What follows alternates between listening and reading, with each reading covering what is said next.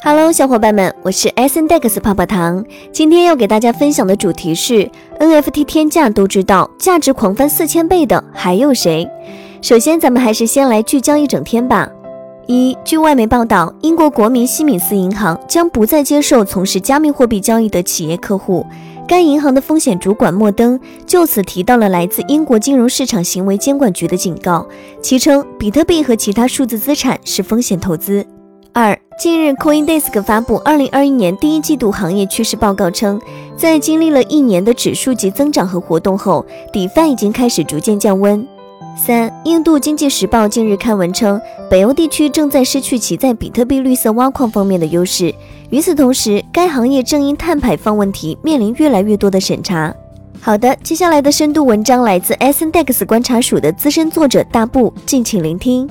二零二一年二月，三款虚拟球鞋分别以三千美元、五千美元和一万美元的价格发售，买家可使用 ETH 等加密货币支付购买。这些 NFT 球鞋在上线七分钟后便被哄抢一空，而售出的六百二十一双鞋，其总价值竟然高达三百一十万美元。然而，在 NFT 的世界中，这根本算不了什么。有一位名为比鹏的美国艺术收藏家，他出售的一部名为《十字路口》、时长仅为十秒的短视频，标价居然高达六百六十万美元。而就在几个月前，他收购这部 NFT 视频的时候，却花费了六点七万美元。要是比鹏以六十七美元的价格购买了一张视频 DVD，是不是更符合现实情况一些呢？面对这种非常时，如果不是站在艺术收藏的价值范畴，还真是难以理解。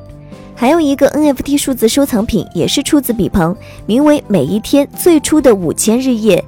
二零二一年三月，该作品在英国著名拍卖行佳士得成功出售，成交价格达到了惊人的六千九百三十四万六千二百五十美元。没错，这个天文数字接近七千万。从二零零七年五月一日起，比鹏便开始每日作图，并持续了十三年半之久，最终组合形成了这幅星罗密布般的作品。如果真有五千张的话，那么比鹏的每日产值就应该高达一万三千八百六十九点二五美元。根据佳士得的说法，此项拍卖作为通过知名拍卖平台售出的首件 NFT 艺术品，其价格是建在艺术家作品中的前三强，而且是妥妥的全网最高价。也许有人会好奇，这张图片网上也有，还可以随便复制，为什么如此值钱呢？其实，拍卖中标者不仅可以得到这幅作品的高清图片，最为重要的是还能够得到对应的 NFT 代币，而在其中包含有作品的多项原资料，包括作者签章以及所有权记录。可以说，利用区块链分布式储存的 NFT 不仅独一无二，而且无法复制。其实 NFT 的意思是非同质化代币，相比 BTC、ETH、EOS 这些每个都一样的区块链同质化代币，NFT 拥有各自独立的 ID 标识，因此每个都各有千秋。就特性而言，游戏装备、权益、认证信息这类虚拟品姑且不说，NFT 还能对标链下真实环境的高价品，如艺术藏品、珠宝首饰、不动产等等。NFT 的别具一格，主要原因在于协议标准。我们知道，同质化代币发行是基于以太坊 ERC 二零协议，而 NFT 则是通过 ERC 七二一协议产生。作为最早且应用最广的 NFT 标准，ERC 七二一定义了 NFT 的关键元数据，还为非同质化代币的所有权转移、流通等规则提供了标准接口和触发事件，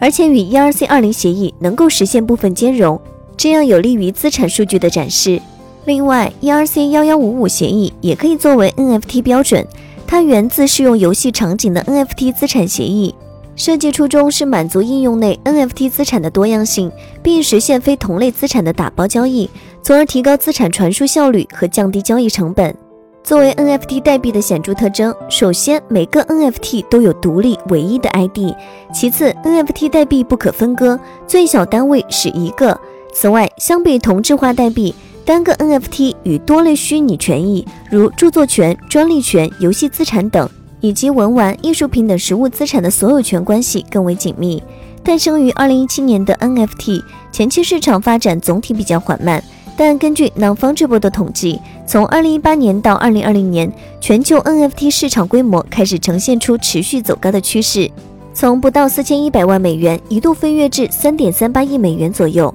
进入二零二一年，NFT 的市场交易量着实令人刮目相看。在过去的一个月，NFT 市场总成交额接近两亿美元，其中单价最高的是一幅名为《Death Deep》的黑暗系数字作品，成交价为一千 ETH，折合一百七十三万三千九百七十六点四七美元。有意思的是，该作品在二零一八年四月首次交易时，其成交价仅为零点七 ETH，折合三百九十六点四七美元。作为现代艺术收藏品，而且还是非实物作品，在短短三年时间便实现了四千三百七十三倍的价值突破，不得不说令人大跌眼镜。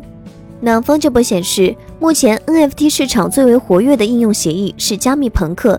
其最近一周的总交易额达到了两千三百八十八点六万美元，而在成交榜单中，前两位都是来自加密朋克的 NFT 作品，二者成交额均在百万美元附近。二零一七年六月，加密朋克作为首个以太坊 NFT 应用，这款去中心化游戏拥有上万个特征独特、可供收集的角色，同时这些朋克头像都配置了所有权证明，也就是说，每幅作品就是一个 NFT。玩家可以在游戏中进行购买和交易。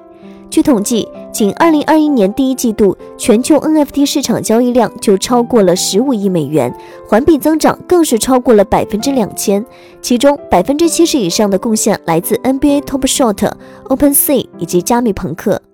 卡牌游戏 NBA Top Shot 基于 Flow 区块链，目前已经开通超过八十万个账户，处理交易三百万笔以上，总交易额超过五亿美元。NBA Top Shot 的研发团队是来自加拿大的区块链游戏公司 Dapper Labs，全网红极一时的以太坊加密小猫就是其代表作品。OpenSea 是一个 NFT 综合交易市场，在二级市场品类中名列前茅。在 OpenSea 中，用户可采用直接交易、荷兰式拍卖、英式拍卖以及 OTC 的方式。对 NFT 类别的艺术收藏品、游戏资产等进行买卖。从今年二月起，该市场的交易量出现猛增，三月的峰值规模更是超过了一亿美元。然而，处于急速发展进程中的 NFT 也存在相当一部分的潜在问题。相比 DeFi 生态，NFT 生态的完善度还相对较低，其各赛道项目在投资、业务、流通逻辑等方面存在较大差异，难以形成稳定持续的业务合力。对于 NFT 主要对标的数字艺术收藏品市场，大众的接纳认可度还需要不断提高，而 NFT 的数量、品种以及价值认定体系等方面也仍然需要加强建设。另外，在 NFT 艺术收藏品的价值认知方面，投资者不仅需要跨越实体与虚拟之间的认知障碍，同时还必须面对链上与链下意识形态各异的供需关系。不得不引起重视的是。NFT 属于区块链虚拟资产，其中涉及到私钥、钱包等新生概念，尤其是资产的妥善保管问题。对一般投资者而言，在该领域的认知、操作、安全维护等方面还存在着不低的门槛。而考虑到未来监管存在的诸多不确定性，对 NFT 来说，前路还不能称得上十分明朗。以上内容作为一家之言，仅供参考。好啦，本期的节目就到这里了。如果喜欢泡泡糖为您精选的内容，还请帮忙多多转发。那咱们下期再见，拜拜。